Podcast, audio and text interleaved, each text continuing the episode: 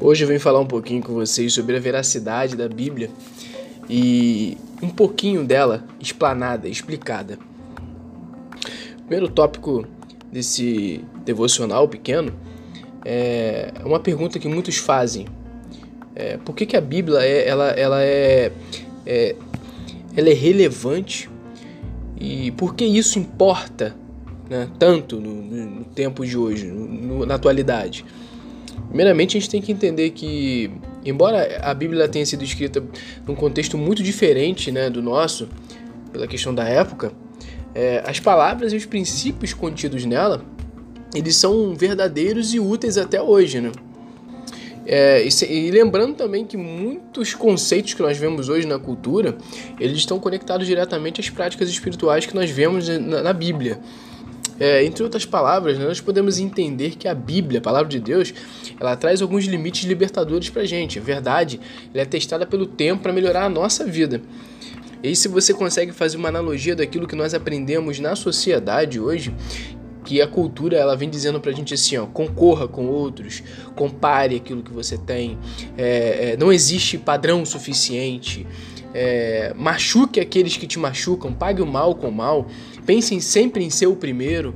E aí você olha para Jesus como a figura principal da Bíblia e diz, ele diz o tempo todo coisas contrárias àquelas que nós vemos na nossa atualidade, na nossa cultura, coisas que vêm confrontando aquilo que nós aprendemos na nossa vida. E ele fala: há mais do que o suficiente. Ore por aqueles que te perseguem, perdoe aqueles que não merecem, se esforce pelo seu próximo coisas que contradizem tudo aquilo que nós vemos na nossa sociedade corrompida. E quando você para para pensar é, nesse aspecto de viver uma vida diferenciada aos padrões é, de Cristo, da Bíblia, você consegue perceber que é, é, parece muito trabalhoso, né? E que viver em Cristo não é fácil. Mas é uma coisa que nós temos que entender que viver em Cristo é libertador.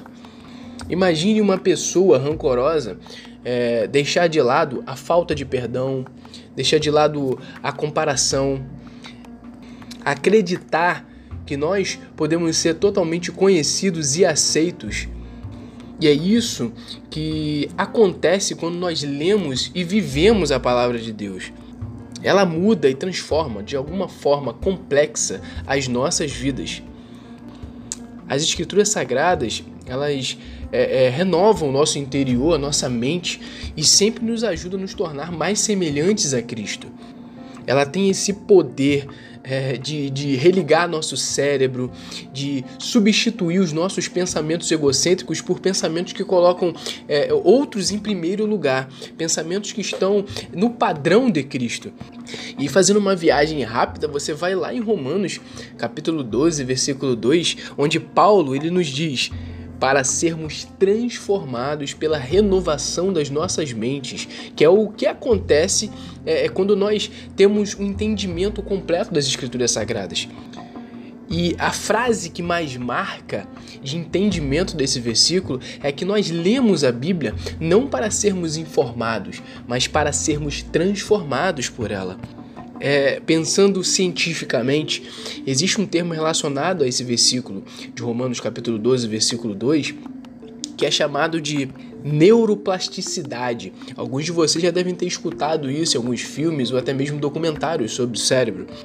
E o significado dessa palavra, basicamente, é, ela quer dizer que o nosso cérebro ele pode, pode mudar com o decorrer do tempo e ele recebe novas mensagens e informações e substitui as existentes.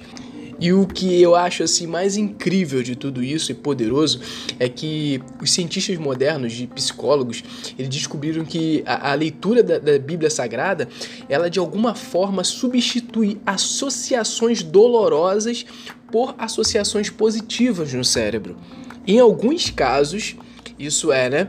É, depois de muitos estudos, descobriu-se que é, eles curam, ela cura até algumas lesões cerebrais traumáticas.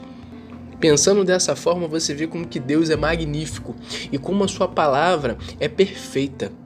Como a palavra de Deus nos transforma de dentro para fora e nos renova. Renova nossa mente com a verdade que nos liberta.